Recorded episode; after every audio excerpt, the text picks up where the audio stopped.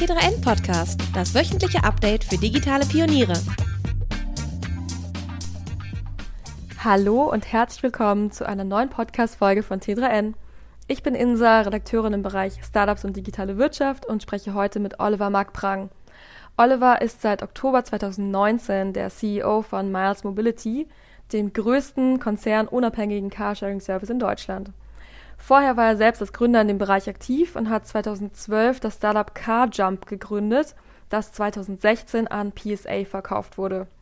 Heute geht es darum, wie die Pandemie die Mobilitätsbedürfnisse und das Business von Miles beeinflusst hat, wie die Erfahrungen als Gründer Oliver in seiner Rolle als CEO helfen und welche Mobilitätstrends er für das Jahr 2022 voraussieht. Viel Spaß beim Zuhören! Vielleicht kannst du noch einmal ganz kurz erzählen, ähm, was Miles ausmacht und wie ihr vielleicht gerade auch im Vergleich zu anderen Carsharing-Anbietern dasteht. Ja, Miles ist ein sogenannter Free-Float äh, Carsharing-Anbieter mit Hauptsitz in Berlin.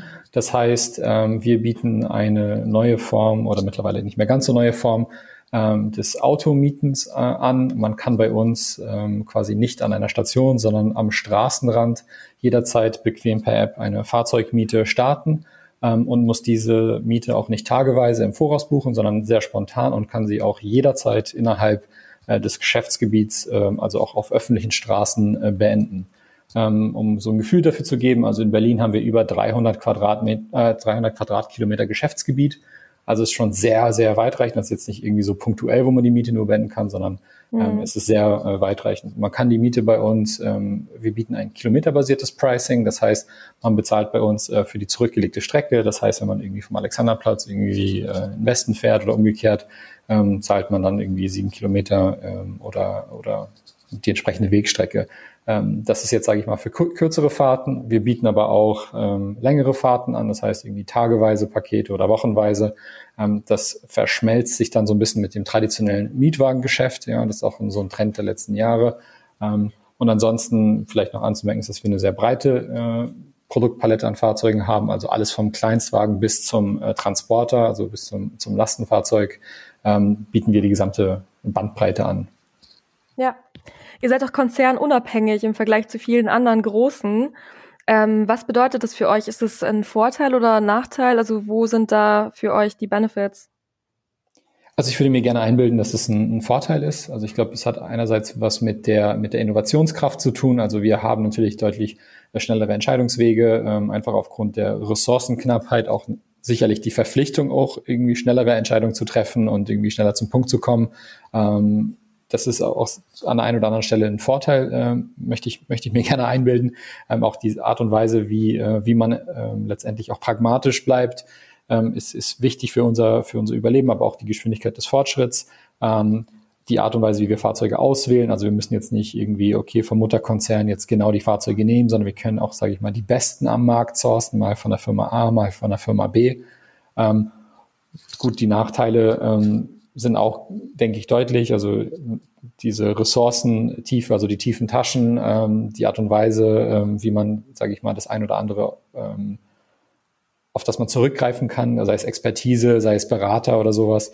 Ähm, aber ich möchte sagen, dass die Vor- und Nachteile, ähm, ich denke mal, die Vorteile ähm, bei uns zumindest wiegen das auf. Ich frage mich auch, ähm, wenn man sich Share Now zum Beispiel anschaut, das ist ja ein Joint Venture von Daimler und BMW ähm, ob da nicht die Ziele auch ein bisschen widersprüchlich sind. Einerseits hat man ja die Autobauer im Hintergrund, deren Interesse ist, ist natürlich ähm, Autos zu verkaufen. Andererseits die Carsharing-Services dann der Konzerne, ähm, wo es ja darum geht, quasi weg vom Privatbesitz eines Autos zu kommen. Also Frage, ähm, sind die Ziele da nicht einfach widersprüchlich? Ich finde es weniger widersprüchlich. Ähm, also es ist natürlich schon sehr modern, das Teilen, ja, diese ähm, quasi dieses ressourcenschonende, auch dieses vom Besitz ähm, sich sich abneigen wollende, also der Bevölkerung und sagen, okay, ich brauche es nicht so regelmäßig, ich möchte mir ein Auto irgendwie kurzzeitig ähm, bezahlen oder kurzzeitig nutzen. Ähm, ich glaube, das ist so geht sowohl Nachhaltigkeitstrendwelle mit, als auch irgendwie so ein, so ein, so ein Consumer-Interesse, der da, der da verfolgt wird. Ich glaube, die Schwierigkeit ist halt eher ähm, die das Management, was dann da reingesetzt wird, die, die kommen halt oftmals halt aus dieser alten Schule des, des Autoabsatzes und sowas. Also ich, ich halte es für total logisch, dass der, dass der Konzern oder dass die Konzerne das möchten. Ja, es ist ja schon irgendwie wichtig, das Produkt irgendwie ein bisschen breiter aufzustellen und mit der Zeit mitzugehen. Ich halte es, die Schwierigkeit halte ich genau wie du sagst, irgendwie Absatz und man verkauft Autos und grundsätzlich Autobesitz mhm. irgendwie in den Vordergrund stellen, ist, dass die Leute, die dann oftmals diese innovativen oder innovativ sein wollenden Einheiten kommen dann eher aus der Old Economy, wenn ich so nennen darf. Und da, da ist so ein bisschen der Knackpunkt. Aber das ist für mich jetzt, sage ich mal, ganz klar als Außenstehender. Ich möchte jetzt irgendwie das auch nicht, äh, mein Wettbewerb jetzt auch nicht äh, madig reden. Ähm, das ist nur von als Außenstehender wirkt das ein bisschen so. Ja. Hast du selbst mal ein Auto besessen oder hast ja. du aktuell eins? Ich habe mal ein Auto besessen. Ich habe sogar mehrere Autos, also hintereinander. Äh, dann äh, den klassischen Werdegang von von Auto, ein Leasingvertrag läuft ab und dann liest man sich ein neues Auto. Also das habe ich schon, schon hinter mir. Aktuell besitze ich ähm, kein Auto. Okay, also auf jeden Fall selbst auch Miles-Kunde. ja, ich äh, nutze irgendwie eine ganze Reihe von, von, von Mobilitätsdienstleistungen, äh, also nicht nur Miles, aber auch natürlich. Ähm, aber ich wohne ja in der Stadt und das Auto ist halt eher ein Problem. Also finde ich einfach eher als Bürde, äh, als irgendwie als Vorteil, so ein Auto zu haben. Absolut, kann ich nur unterschreiben. Ich bin ja auch in Berlin und ich habe tatsächlich noch nie ein Auto besessen. Okay, ja, macht Sinn, ja. Obwohl ich Führerschein habe. Ähm, ja, spannend. Du bist ja in diesem ganzen Bereich schon länger und zwar hast du 2012 CarJump gegründet. Ähm, vielleicht kannst du da einmal kurz zu erzählen, was das war und ähm, was daraus geworden ist. Ja, ähm, für die ähm, für die Älteren der äh, Zuhörer, also ähm, auch Car2Go und Drive Now und Multicity und Flinkstar und, und wie sie alle hießen, also das ganze Thema Carsharing ist ja schon ein paar Jahre alt, ähm, also 2008 in, in Ulm gestartet, 2009, 2010 sprießte es quasi so vor, ähm, vor Ideen und, ähm, ähm, und ein Stück weit auch Startups, Konzern, unabhängig Konzern, ähm, Tochtergesellschaften, viele haben sich in den Markt getummelt und ich war zu dieser Zeit auch einfach viel ähm, beruflich unterwegs, ähm, habe auf die Dienste zurückgegriffen, ja, um mein, meine Wegstrecken irgendwie abzubilden und dachte mir, äh, das muss, das kann ja nicht sein, dass ich so viele Accounts haben muss, dass, ähm, dass ich, äh, damals musste man auch noch irgendwie äh, persönlich erscheinen, eine, Führer, äh, eine Führerscheinverifizierung machen. Das heißt, man musste in eine Europcar oder in eine Six-Station gehen, dann hat man so einen RFID-Aufkleber auf dem Führerschein bekommen. Ähm, dieser ging auch mal kaputt und dann musste man sich den wiederholen und ähm, dann hatte man irgendwie in seinem Portemonnaie vier unterschiedliche Karten, ähm, weil man dann irgendwann das so auf RFID-Karten umgestellt hat, dass ich dachte mir, es kann nicht sein, es muss doch irgendwie eine Möglichkeit geben, das Ganze zu aggregieren. Ähm, dann war CarJump die Idee, dass man letztendlich eine App mit einem Single Sign-On ähm, einfach ins Leben ruft, wo man als Nutzer oder Nutzerin dann darauf zurückgreift und dann kann man alle Anbieter ähm, übergreifend ähm, nutzen. Ähm, ich sag mal, bis heute hat sich das ein bisschen fortgesetzt. Viele der der großen Plattform-Player, ob es jetzt irgendwie ein Uber ist oder ähm, FreeNow oder Co., haben einfach auf dieses Multimodale auch einfach aufgesetzt. Ähm, also das war damals der Gedankengang, irgendwie zumindest Carsharing zu aggregieren. Ja, und das war so ähm, Hintergrund, Hintergedanke ähm, von, von CarJump. Und du bist ja dann 2016 raus, weil Exit, ne? Also das war ja dann. Genau, das Unternehmen ist zweimal veräußert worden, einmal mhm. an die äh, B10-Gruppe oder an mhm. B10 Holding und dann auch nochmal an die äh, an PSA, also heute ja. Free to Move. Äh, also es heute ist ähm, Free to Move ähm, quasi äh, auch eine Konzerntochter, nämlich der Peugeot-Gruppe. Mhm. Spannend. Äh, mich würde auch interessieren, deine Erfahrungen als Gründer in dem Bereich. Wie profitierst du vielleicht auch heute als CEO von Miles davon? Ähm, ich, also Miles ist auf jeden Fall sehr lustig, sag ich mal ein Stück weit auch vom Werdegang, weil der Gründer von Miles ist ähm, Alexander Eitner. Der hat ähm, quasi äh, Spotcar gegründet. Das ist quasi äh, ein ehemaliger äh, Carsharing-Anbieter. Das war nämlich Alex erster Versuch in dem Segment. Oh, ich hatte ihn auch damals bei CarJump mit integriert und ähm, Spotka ist halt leider ähm, gescheitert ähm, und Alex hat halt einmal tief Luft geholt und dann ähm, 2016 äh, Miles oder wie es vorher hieß, äh, Drive-by äh, gegründet ähm, und quasi versucht, die Fehler der Vergangenheit nicht zu wiederholen. Und ähm, ja, dann 2019, als die Series A von Lukas Skadowski ähm, äh, angeführt wurde, wollte man das Management-Team einfach breiter aufstellen. Man hat irgendwie ein bisschen Erfahrung in dem Markt gesucht und ich kannte Alex, hatte sowas ähnliches schon mal gemacht. Ich kannte Lukas, das hat irgendwie alles irgendwie sehr gut gepasst und äh, so, so bin ich zu Miles gekommen. Ähm, also so, auch Alex hat da hier auch eine, eine signifikante Erfahrung in dem Markt. Ähm, ja, es hat sich auf jeden Fall in der Zwischenzeit sehr viel getan. Ähm, ich glaube, ähm, einmal sei es das Thema Profitabilität, also das, das Thema, dieser Druck ist halt enorm gewachsen in der Branche, also Uber, Lyft, das sind so die, die größten Mobilitätsplayer ähm, ne, aus, sage ich mal, dieser Startup, ähm, aus dem Startup-Ökosystem kommend. Ob es jetzt ein Didi und Co., jetzt kann man über die, es gibt viele, ja, Bolt und, und, und Co., aber das ganze Thema Profitabilität, Marge und sowas ist einfach da deutlich in den Vordergrund gerückt worden. Ähm, das, über die Jahre war das jetzt, sage ich mal, immer weniger wichtig, aber jetzt insbesondere, wo einige der Unternehmen auch an der Börse sind und sehr reif ähm, und sich immer noch mit dem Thema schwer tun, ist da, sage ich mal, ein erschwerter Fokus ähm, gesellschafterseitig drauf gekommen und von Investoren. Ähm, also das ist eine. Das andere ist, dass ähm, das ganze Thema Asset, also quasi man investiert nicht nur in Zeilen von Code, sondern man investiert halt auch in Metall und Reifen und, äh, und einfach in, in, in Güter, die man berühren kann. Auch da ist so ein bisschen Wandel durchlaufen. Also ich glaube, die meisten Investoren und viele VCs insbesondere ähm, haben einfach dieses brutale Asset Light, also haben mhm. da wollen gar keinen Fall in irgendwie so Industriegüter ähm, investieren. Ähm, man muss auch ganz klar sagen, das geht einfach im Mobilitätssegment nicht, ja. Ähm, also da spätestens bei den Rollernanbietern, ne, also auch die haben ja Assets auf der Straße, ähm, gab es da auch einen Wandel, ähm, zumindest äh, branchenspezifisch. Also ich würde sagen, so all das vermengt ähm, schadet die Erfahrung auf jeden Fall nicht. Das alles so mal mitgemacht zu haben, zu verstehen, was da für Druck aufgebaut wird, ähm, das passt, ja. Hm. Ja, spannend, das mit den Assets ähm, war ja wahrscheinlich während der Pandemie jetzt auch ein Thema, ne? Also ähm, ich kann mir vorstellen, dass ich, oder ich habe auch gelesen, ähm, dass ihr da natürlich am Anfang auch ein bisschen gestruggelt habt und man kann dann also nicht einfach Autos verkaufen und die Flotte verkleinern. Ne? Also du hast ja einfach diesen Bestand. Wie war das für euch, als ähm, die Pandemie zugeschlagen hat, alle im Lockdown waren und eigentlich keine Autos mehr gebraucht haben? Ja, also es war, ähm, es war brutal, die Zeit. Also insbesondere, äh, also es ist ja lächerlich, dass es zwei Jahre zurückliegt, ja. Also irgendwie, wenn man kurz darüber reflektiert, ist das ja schon irgendwie Wahnsinn, ja. Also wir sprechen ja hier über Anfang 2020. Ähm, vielleicht das nochmal irgendwie, um das Ganze in Erinnerung zu rufen, damals gab es wirklich einen harten Lockdown. Ne? Also die, die S- und U-Bahn fuhr nicht, ähm, ne? Einzelhandel geschlossen, Gastronomie geschlossen. Ähm, der erste Lockdown war ja, sage ich mal, schon von der von der Ausführung her ein anderes, als das, was wir jetzt irgendwie in den letzten zwölf Monaten, 18 Monaten erlebt haben. Und das war für uns auf jeden Fall brutal. Ähm, und ich möchte da gar besonderen besonderes Augenmerk irgendwie auf das ganze Thema Mobilität legen.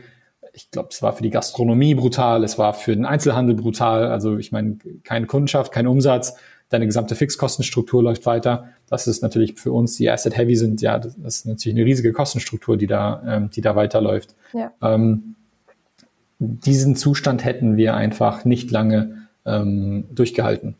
Ähm, ich finde es immer wichtig, was ist denn meine Aussage damit? Also welches Unternehmen hält denn lange aus ohne Umsatz? Ja, also das ist so, das, das, ähm, wenn man jetzt irgendwie auf die größeren Player schaut, ja, die Lufthansa ist irgendwie startseitig gerettet worden, der ÖPNV hat einen Rettungsschirm bekommen, die Bahn, also jeder, der irgendwie physische Infrastruktur bereitstellt für Mobilität, ähm, der eine Stadt, also der entweder groß genug ist oder eine staatliche Beteiligung hat, ist einfach gerettet worden, ja. Und für die Privatindustrie gibt es das einfach nicht. Ja? Also diesen Zustand hätten wir nicht sehr lange ausgehalten. Ähm, als es dann Lockerungen gab ähm, und den zweiten Lockdown irgendwie Ende, ähm, Ende des Jahres 2020, das war schon anders, weil die Leute wieder ins Büro gegangen sind, der Einzelhandel hatte offen, die Gastronomie war ja nur teilgeschlossen. Ähm, da haben sich die Leute immer noch ein Stück weit fortbewegt. Ähm, das war immer für uns immer wieder ein Dip, also immer wieder ähm, klar Umsatzeinbuße und ähnliches, aber es war jetzt nicht so ähm, so harsh wie der erste Lockdown. Der war wirklich einfach, das ist von einfach auf null gefahren. Ja.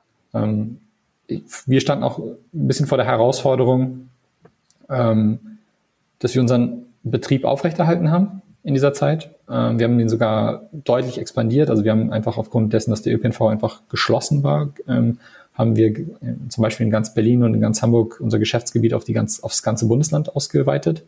Ähm, das war auch sicherlich für uns ähm, nicht einfach. Also es war auch eine, eine, also eine schwere Entscheidung.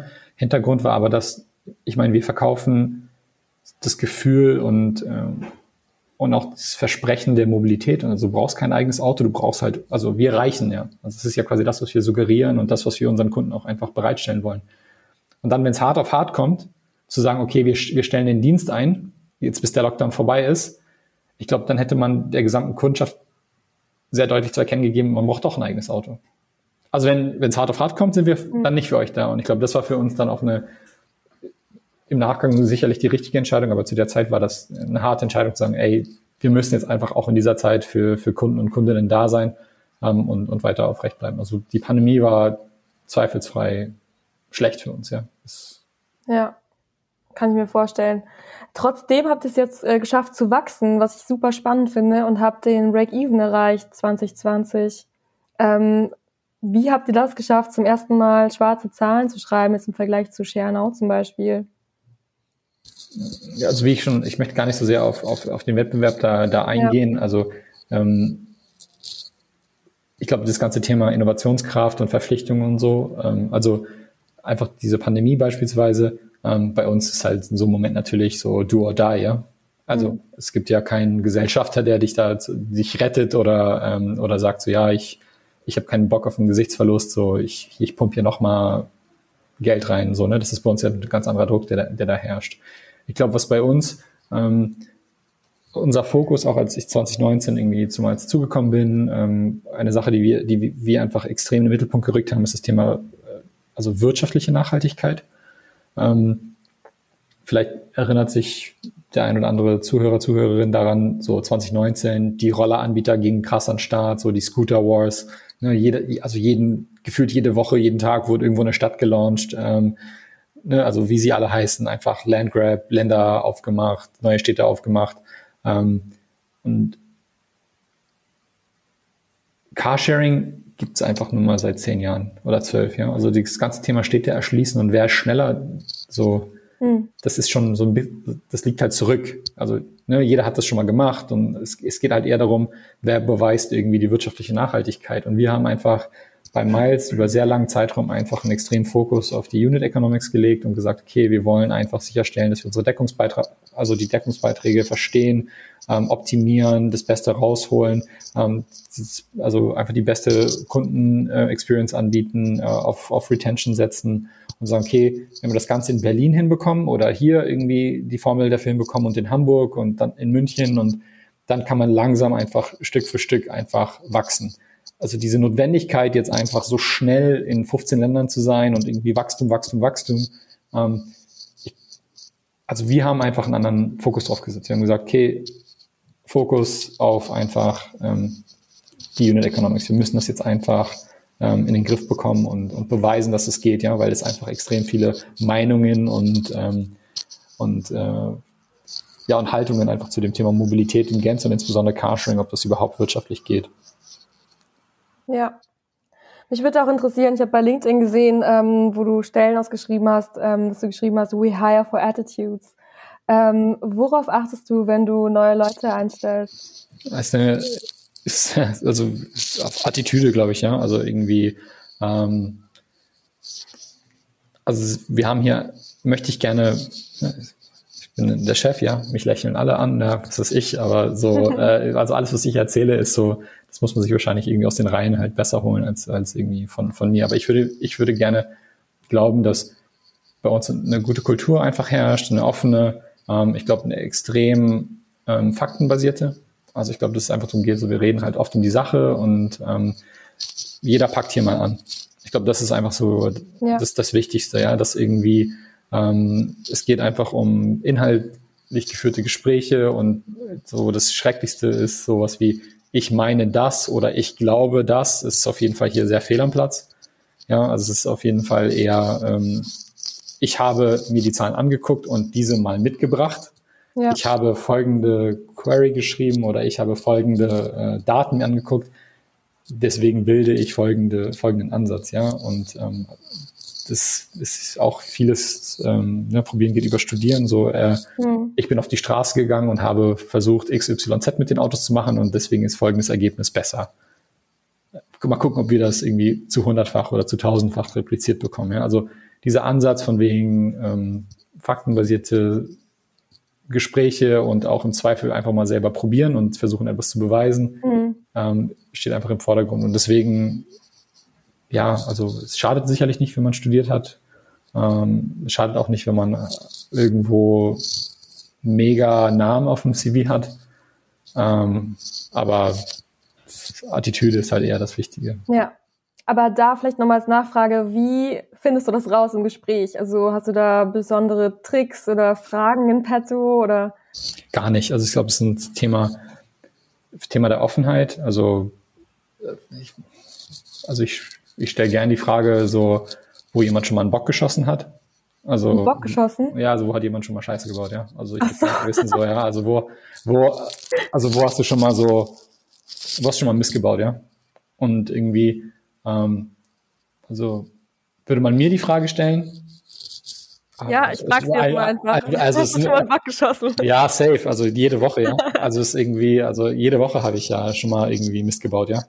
Und ähm, es geht einfach darum zu verstehen, so ähm, Mist bauen heißt ja irgendwie für etwas Verantwortung übernehmen und zu verstehen, so was ist man denn der Mannschaft, dem Unternehmen, dein, dein, dein deinen Kollegen, was ist man denen schuldig, wo, wo liegt man in der Bringschuld? Und wo hat man sie mal nicht erfüllt, wo hat man, äh, wo hat man doch irgendwie eine Bauchgefühlentscheidung getroffen oder zu früh eine Entscheidung getroffen, wo hat man ähm, irgendwie ähm, nicht ausreichend Recherche reingesteckt, wo hat man irgendwie nicht ausreichend etwas getestet, ähm, wo hat man irgendwie einen Dienstleistervertrag nicht gekündigt, obwohl die Frist abgelaufen ist und das Unternehmen zahlt das jetzt irgendwie x Monate weiter.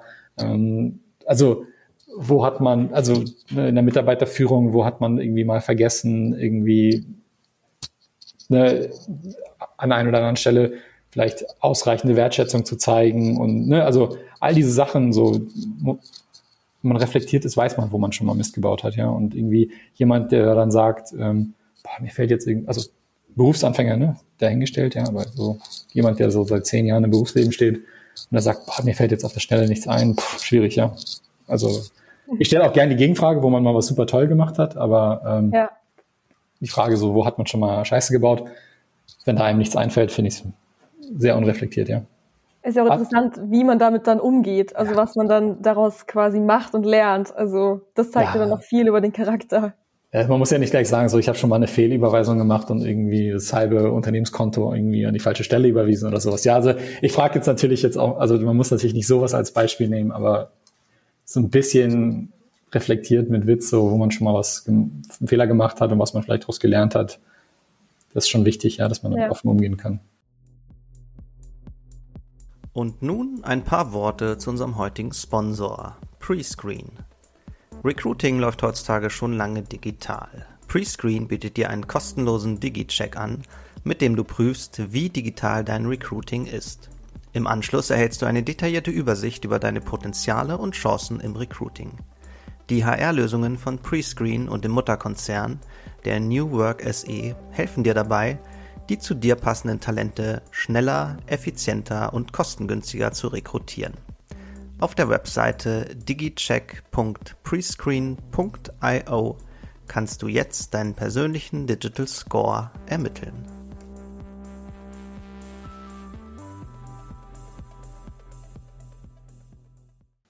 Hast du einen Fail vielleicht mal erlebt, ähm, der für dich so wegweisend war, also wie so eine Art Wendepunkt, wo du dann dachtest so, wow, okay, ich muss da wirklich irgendwie mein Verhalten irgendwie überdenken oder also mm, ja, also ich es gibt ähm, ja, es gibt eine Reihe von Sachen, ja. Ich glaube, ähm, in meiner Position sind die, sind die meisten Sachen, wo ich am ehesten reflektiere, sind so Sachen so Mitarbeiterführung. Ich glaube, die Fehler da sind schmerzhaft, ja. Mhm. Weil man ja natürlich irgendwie Vorbild ist und die Sachen, die man halt, wo man Fehler macht, skaliert und irgendwie werden vielleicht irgendwann an einer oder anderen Stelle irgendwie wiederholt von Mitarbeitern, ja. Also weil man, weil man selber macht es falsch und andere schauen auf einen und machen das dann, wiederholen das mhm. halt auch. Das so, das sind so sehr schmerzhafte Sachen. Ähm, ja, also ich glaube, das sind so die, die schmerzhafteren Sachen. Alles andere ist mir auch schon mal passiert, ja. Also irgendwie irgendwas zu spät gesehen, ähm, nicht ausreichend gebenchmarkt, irgendwas eingekauft, wo man halt irgendwie die Gewichtung vielleicht Preis über Qualität gesetzt hat oder Qualität über Preis gesetzt hat und irgendwie hm. ist wie bei jeder Kaufentscheidung, ja. Also da habe ich überall schon mal, ja. schon mal einen Fehler gemacht, ja. Spannend. Ähm, mich würde in dem Zuge auch interessieren, hast du irgendwelche Tools ähm, in place, mit denen du persönlich quasi auch besser wirst? Also quasi, ähm, genau, sei es irgendwelche Apps oder vielleicht ein Coach oder irgendwas, wo du sagst, das hilft mir dabei, ein besserer Mensch und ein besserer Chef auch zu werden? Ähm, ich bin richtig unfancy. Ich arbeite mit Zettel und Stift. Also ich arbeite sehr so task-driven. Ähm, natürlich irgendwie in Asana und Co. Aber da bin ich auch immer eher Teil eines Teams. Also ich für mich habe sowas nicht, sondern wenn man gemeinsam an einem Projekt arbeitet, wo man halt irgendwie ein, ähm, ähm, wo man einfach nur einen Bestandteil oder eine Teilaufgabe übernimmt, arbeite ich in den gängigen ähm, so Kollaborationstools, sei es Asana, Miro oder sonst, sonst was, ja. Ähm, ich persönlich arbeite halt eher mit Zettel und Stift. Mhm. Und ich glaube, das, das Relevanteste für, also das Relevanteste ist einfach direktes Feedback. Ja, ich meine, so mein, meine Aufgaben sind ja tendenziell ja schon sehr zwischenmenschlich, sehr feedbackgebend, ähm, irgendwie challengen an KPIs und Rechenwege nochmal in Frage stellen und, und sowas. Und ich glaube, das Wichtigste ist da einfach, ja, wenn da was schief läuft, ja, dann einfach direktes Feedback, ja, so ähm, auch auch äh, auch in meine Richtung, ja. Ja, spannend. Feedback-Kultur ist auf jeden Fall wichtig. Ähm, 2022 hat ja jetzt angefangen. Wir sind ja schon wieder fast ähm, Ende Januar. Ähm, heute ist der 26. übrigens. Ähm, ich habe gelesen, ihr habt kürzlich ja ein neues ähm, Investment auch bekommen von Crosslantic Kapital. Und mich würde natürlich interessieren, was sind eure Pläne für dieses Jahr? Was steht an? Also wir haben äh, auf jeden Fall einen neuen Gesellschafter mit, mit Crosslantic, über den wir uns sehr freuen, ähm, dass man da irgendwie zusammengefunden hat. Ähm, und letztendlich geht es bei uns eher darum, einfach ja, so ein Stück weit zu sagen, einfach immer weitermachen. Das ist natürlich irgendwie sehr Klischee, aber ein Stück weit stimmt es auch einfach, ja. Ähm, mhm. Bei uns geht es darum, wir sind ähm, noch lange nicht ähm, mit dem Footprint in Deutschland vertreten, den wir gerne hätten. Ja? Also ich hatte am Anfang gesagt, okay, bei uns ging es darum, irgendwie Unit Economics in den Griff zu bekommen, zu zeigen, dass es profitabel geht und sowas. Ich würde mal sagen, an der einen oder anderen Stelle haben wir sicherlich einen Haken dran gemacht. Und jetzt kann man halt schon irgendwie in Richtung Expansion schauen und sagen, okay, weiter wachsen, ähm, einfach das Geografische, ja. Also bei uns hat die Geografie halt zwei Komponenten. Also einmal dieses Thema so ähm, ähm, äh, Flagge setzen, also ähm, in eine Stadt gehen, wo man vielleicht jetzt noch nicht ist. Aber das andere ist auch einfach, sage ich mal, in der Topografie zu wachsen und zu sagen, okay, man geht in die Breite. Beispielsweise, wir jetzt in, ähm, in Berlin über 300 Quadratkilometer bedienen ähm, das ist ja nicht, wir sind ja nicht mit 300 Quadratkilometern in Berlin gestartet, sondern man ist irgendwie vielleicht irgendwie im Stadtkern gestartet und ist halt immer breiter geworden, immer mehr in die Fläche gegangen. Ähm, das, also das ist das eine Wachsen und das andere Wachsen ist, sage ich mal, in eine ganz neue Stadt gehen und da auch, sage ich mal, sehr im Stadtkern zu starten und breiter zu werden. Also Wachstum ist, ist, ist das eine, was bei uns sicherlich ähm, im Vordergrund steht dieses Jahr. Ähm, und das andere ist, sage ich mal, einfach unsere Produktpalette ähm, zu, zu erweitern. Einfach ähm, unseren Kunden und Kundinnen einfach neue Möglichkeiten der Buchung zu geben, vielleicht eine breitere Flexibilität in der Fahrzeugauswahl, ähm, andere Buchungsmöglichkeiten zu, gehen, zu geben, tiefere Integrationen. Also das sind alles so Punkte, ähm, die dieses Jahr anstehen. Ja. Zum Punkt Wachstum betrifft es auch eher ländliche Gebiete, weil aktuell seid ihr mit Fokus auf Städten unterwegs eigentlich. Und da könnte man ja auch sagen, okay, da gibt's ja sowieso öffentlichen Nahverkehr und so weiter. Aber gerade in ländlichen Regionen, wo der Bus dann vielleicht so alle zwei Stunden einmal fährt, da ist man ja wirklich aufgeschmissen, wenn man kein Auto hat. Also steht das auch auf dem Plan? Ja, ich habe es auch, ähm, ich, ich finde es interessant, ja, weil es einfach so, so ein, in Anführungsstrichen, so ein, so ein Vorurteil ist, mit dem wir einfach immer wieder, wieder kämpfen. Also ich habe jetzt irgendwie mehrfach in dem, in dem, in dem Podcast ja irgendwie erwähnt, ähm, wie breit wir aufgestellt sind ähm, in, in Berlin. Wenn ich dir jetzt die Frage stellen würde, wie viel Quadratkilometer Berlin hat, würdest du wahrscheinlich mir die Antwort nicht, äh, nicht ad hoc irgendwie geben können. Ähm, Kann kurz googeln. Ja, genau. Also, also in, äh, Berlin, Berlin hat ähm, also Berlin hat eine Gesamtfläche von, von knapp unter ähm, 900 Quadratkilometer. Das Bundesland meine ich jetzt nicht die Stadt.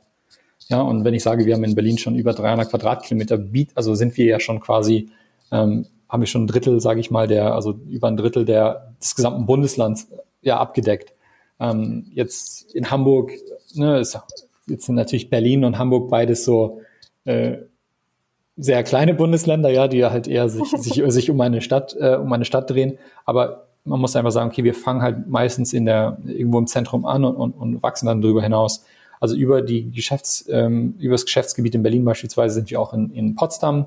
Ähm, und das ist natürlich jetzt nicht Berlin, ja, sondern also ähm, ne, grundsätzlich Brandenburg. Und ähm, da ist, also wir gehen da schon in die Breite. Es, es, es dauert aber einfach an. Also ich glaube, im ländlichen Bereich können wir nicht starten. Also wir können einfach nicht, ähm, sage ich mal, im ländlichen Bereich ähm, unseren unseren Anfangspunkt setzen, sondern wir müssen einfach aus diesem frequentierten Bereich einfach hinauswachsen. Ähm, das ist die einzige Möglichkeit, wie wir das irgendwie kosteneffizient äh, machen können. Ähm, und das machen wir, äh, da wo wir, da wo wir sind. Also unser, unser Ziel ist es schon überall, wo wir sind, ähm, einen ähnlichen Werdegang wie in Berlin zu machen. Also quasi aus dem Zentrum raus, immer mehr in die Breite, immer mehr in die Vororte, immer mehr in die ländliche Region zu gehen.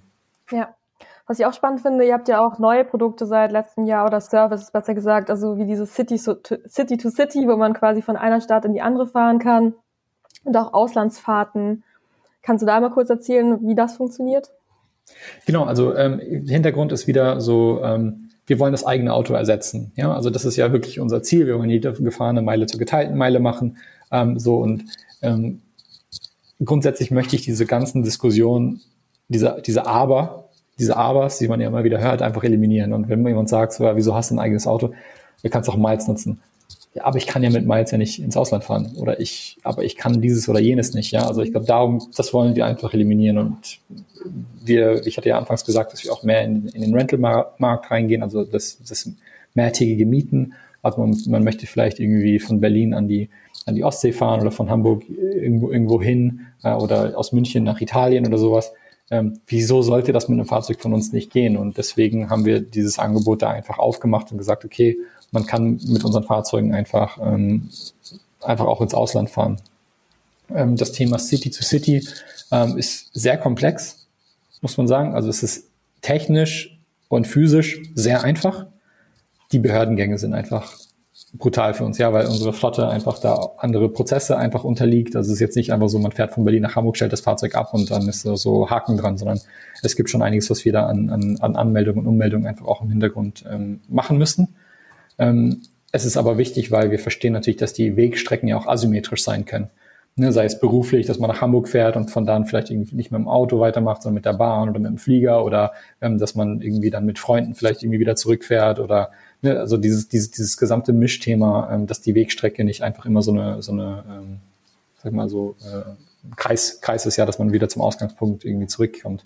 Und da wollen wir die Flexibilität einfach anbieten und sagen, okay, man kann mit unseren Fahrzeugen einfach die maximale Flexibilität genießen. Ja, was gibt's dieses Jahr noch für neue Services, auf die wir uns freuen dürfen? Kannst du schon was verraten? also ich glaube, dass wir ähm, einfach in Sachen ähm, Fahrzeugauswahl uns sicherlich ein bisschen breiter aufstellen ähm, werden. Also dass wir besondere Anwendungsfälle, so Fahrzeugtypen einfach da uns ein bisschen breiter aufstellen werden. Ähm, so, so viel kann ich schon mal verraten. Ähm, ja, und auf ein paar der Services äh, muss man einfach ähm, sicherlich gespannt bleiben. Ja? Also ähm, wir tun unser Bestes dann einfach unseren Kunden und Kundinnen äh, einfach immer Bescheid zu geben. Also am Ball bleiben heißt bei uns sich anmelden. Es bleibt spannend. Was ist aktuell deine größte Herausforderung? Mhm, würde tatsächlich sagen, so ein bisschen Hiring. Mhm. Ähm, das ist sicherlich, ähm, hast du wahrscheinlich das ganz gut getroffen. Ähm, also einfach, ähm, ich damit den gesamten Prozess, ja. Also das hat nicht nur mit ähm, fängt mit, ne, wie schreibt man die Stelle besonders gut aus, dass es irgendwie nicht pauschal ist, dass man irgendwie wirklich trotzdem versteht, so was, was gewollt ist, ähm, dass man einen guten Einblick gibt auf was das, was einen hier erwartet. Ne, das ganze Thema dann irgendwie, wie sind die Prozesse vernünftig aufgebaut, ähm, ne, stellenspezifisch bei uns. Also ich bin natürlich irgendwie unternehmensübergreifend verantwortlich. Das heißt es ist irgendwie nicht nur, dass man nicht nur irgendwie Tech oder nicht nur irgendwie HR oder Marketing oder sowas heilt, sondern halt ne, übergreifend das heißt, dass man vernünftige Prozesse da einfach hat, irgendwie wie man die Leute auswählt, screent. Ähm, und dann natürlich darüber hinaus auch, auch der Einstieg, ja, also dass man den Leuten genug Aufmerksamkeit gibt, ähm, irgendwie ähm, auch, auch irgendwie das Ankommen auch, auch fair ist, ja. Also nicht so, äh, hier willkommen, hier ist ein Rechner, hier ist ein Schlüssel ähm, und äh, viel Erfolg, ja. Mhm. Ähm, sondern irgendwie, dass man da vernünftig die Leute an die Hand nimmt, irgendwie die Erwartungshaltung immer wieder ähm, absteckt, ähm, Raum für Rücksprache, Raum für Ideen. Ne? Man, die Leute, die man einstellt, sind natürlich auch da, ähm, nicht um das zu tun, was man ihnen sagt, sondern auch einfach um eigene Ideen mitzubringen und irgendwie auch Expertise zu haben und ähm, da irgendwie diese vernünftige Abwägung zwischen den Leuten irgendwie was mitgeben, wie Sachen hier gemacht werden und was es hier so für KPIs gibt und, und, und Co., aber auch sagen, okay, was haben sie denn für externe Einflüsse und, und für Ideen? Also und da diesen vernünftigen Austausch, sich Zeit dafür nehmen ähm, mhm. im Tagesgeschäft ist, das ist die größte Herausforderung. Wie divers ist euer Team? Also ähm, ich würde sagen sehr. Ähm, ich weiß jetzt nicht, wo du divers jetzt irgendwie anhängst, ja, ob es jetzt irgendwie Geschlecht. Genau, äh, in allem quasi. Also auch Alter, Gender, Herkunft. Ähm, sehr. Ähm, also wir haben es auch ähm, in KPIs getrackt, das ist noch für, für HR auch eine, auch eine Zahl, die ähm, ich würde sagen, der unterliegt keiner Zielvorgabe, viel mehr als dass wir einfach sehen wollen, dass es gesund ist. Ähm, ich kann irgendwie aus dem Kopf sagen, dass wir im Management-Team äh, an die 40 Prozent Frauen haben. Ähm, also das so als, als Eckpfeiler äh, ungefähr. Ähm, bei den, ich meine, ich bin Kanadier selber, ja. Also ich bin selber irgendwie, ich, ich, also ich treibe die Quote der zumindest der, der Länderdiversität äh, auch mit an. Also wir haben irgendwie über, über 30 Nationen bei uns irgendwie äh, drin. Also das sind jetzt so alles so Sachen. Ich meine, wir sind irgendwie ein kleiner Mittelständler. Ich weiß jetzt nicht, wie wir tracken es, aber es ist nicht alles, dass wir jetzt irgendwie, wo wir einen, einen krassen Anker setzen oder so und sagen, ja. okay, wir haben jetzt ein Interesse daran, dass 100 Nationen hier vertreten sind oder sowas. Ja, klar. Ähm, wir, ich würde sagen, das ist, ist, ein gesunder, ist ein gesunder Abbild, ja. Auch was das ganze Thema Background angeht, die Quote an Leute mit, mit Hochschulabschluss und ähm, mit Berufsausbildung ähm, ist bei uns so auf jeden Fall sehr breit. Ähm, also ist jetzt auch, also ich glaube, wir, wir, ich meine, wir bieten eine Dienstleistung für die Städte an, ja. Also es ist auch wichtig, dass wir die Stadt auch abbilden. Ähm, auch mhm. irgendwie das, also ich habe jetzt natürlich keinen Bock, dass irgendwie nur Westberliner oder nur äh, oder nur Kreuzberger bei uns arbeiten, sondern es ist auch wichtig, dass man irgendwie, wenn man einen Service für die Stadt auch anbietet, die Stadt auch abbildet, ja. Ja, spannender Ansatz auf jeden Fall. Ähm, was denkst du, welche Trends wir bis Ende des Jahres im Bereich Mobilität noch sehen werden? Also was ist 2022 wichtig? Also vielleicht so ein paar Buzzwords. ähm, ich glaube, dass ähm, ich glaube, das Thema Elektrifizierung wird ähm, wird echt sehr, sehr, sehr, also es genießt ja jetzt schon so einen krassen Hype, ja, irgendwie sei es durch, durch die, durch BAFA-Prämien und irgendwie Käuferprämien und sowas, ähm, dass irgendwie E-Fahrräder, E-Mopeds und E-Tretroller und alle so, also das ganze Thema Elektro wird weiter, glaube ich, einfach da ähm, seine Forderung ähm, rücken. Ich glaube, eine der, eine der Trends wird vielleicht das ganze Thema Infrastruktur sein, ähm, weil einfach das da so ein bisschen in die Knie geht. Ähm, es gab ja lange die Diskussion, so gibt es erst die Autos oder erst die Infrastruktur, also gibt es quasi erst die Mobilitätsmodes oder gibt es die Ladepunkte und ganz klar ist jetzt irgendwie, es gibt zuerst die Fahrzeuge. Also mhm. die Anzahl an E-Fahrzeugabsätze und an irgendwie elektrischen Bikes, sei es irgendwie ähm, äh, Van Move und Co. und wie sie alle heißen und, und, ne, und die ganzen E-Tretroller-Anbieter. Also es gibt einfach enorm viel so ähm, elektrisch angetriebenen, ähm, äh, elektrisch angetriebene Mobilität. Ich glaube, eine der, der Trends wird zur ähm, Homologisierung und zur harmonischen Anbietung der Infrastruktur hingehen, ja, dass man einfach da ähm, auf effiziente Netzausgestaltung ähm, achtet. Noch ein weiterer Trend oder ist das so dein Haupttrend, den du siehst? Ich glaube, das, das ist eine der, ähm, der, der, der Haupttrends auf jeden Fall äh, in, in dem Bereich. Ähm, und ja, es, sorry, dass ich dir jetzt so eine Klischee-Antwort gebe, ja, aber ich glaube, das Thema Konsolidierung wird es jetzt einfach geben. Mhm. Also man sieht es einfach an den E-Tretrollern, wo erste Käufe irgendwie sich, sich, ähm, sich beschleunigen. Ähm, ja, ich glaube, das wird einfach sich in dem Segment ähm, einfach fortsetzen, ja, sei es Carsharing, sei es ähm, Rental, ja, also ich meine auch die großen Player, ne, Volkswagen hat Europcar gekauft und, und Co. Ähm, also es gibt da einfach ähm, so einen Konsolidierungsansatz ähm, entlang der unterschiedlichen, sag mal, Verticals oder, oder Fortbewegungsmethoden. Hm. Spannend. Ähm, letzte Frage.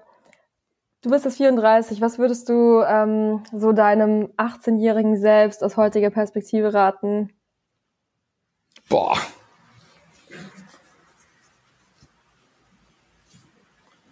Es gibt die eine oder andere Beziehung, die ich mir hätte sparen können.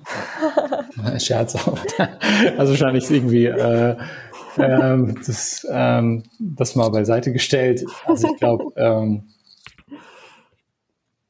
ja, ich glaube, so vieles hat Zeit, ja. Ich glaube, dass das ein oder andere ist irgendwie, dass es nicht immer alles mit der Brechstange ähm, gehen muss. Ähm, und ähm, sei es privat oder beruflich, ist einfach so ein bisschen, ähm, ein bisschen so früher in regelmäßigen Abständen so darüber zu reflektieren, ja. Also irgendwie, ähm, man lebt ja schon irgendwie in diesem, in diesem Kosmos, sei es privat oder beruflich, irgendwie der der sofortigen Zufriedenstellung, also dieses so Instant Gratification, dass man so, also sei es jetzt die Lieferdienste, ja, die natürlich die irgendwie das i-Töpfelchen sind, ja, also ich habe nicht mal die Zeit zum Supermarkt zu gehen, sondern es muss jetzt sofort bei mir sein, ja, und sei es irgendwie Amazon, was irgendwie so Next Day Delivery so normalisiert hat oder keine Ahnung was. Das Ganze kann man auch irgendwie auf, auf, aufs Berufsleben irgendwie ausweiten, ja. Also wenn es eine berufliche Frage ist, wozu würde ich raten, so, wieso werde ich nicht befördert, wieso geht das nicht schneller, wieso, ne, also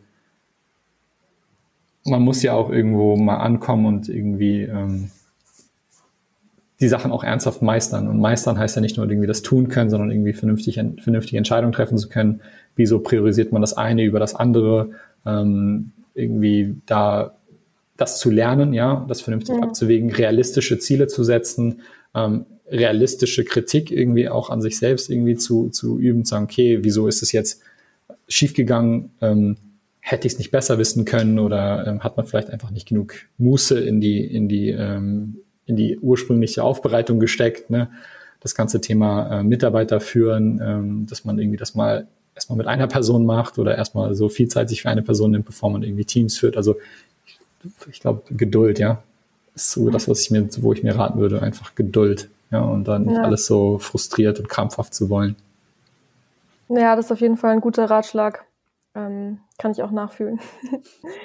hey Oliver, vielen Dank, so super spannend. Ähm, ja, ich glaube, wir kommen jetzt zum Schluss und ähm, genau, ich freue mich schon ähm, weiter zu folgen, was ihr dieses Jahr so macht, was es für neue Services bei Miles gibt und ja, viel Erfolg weiterhin. Insa, vielen, vielen Dank, ja, war echt spannend mit dir zu sprechen. Danke, tschüss.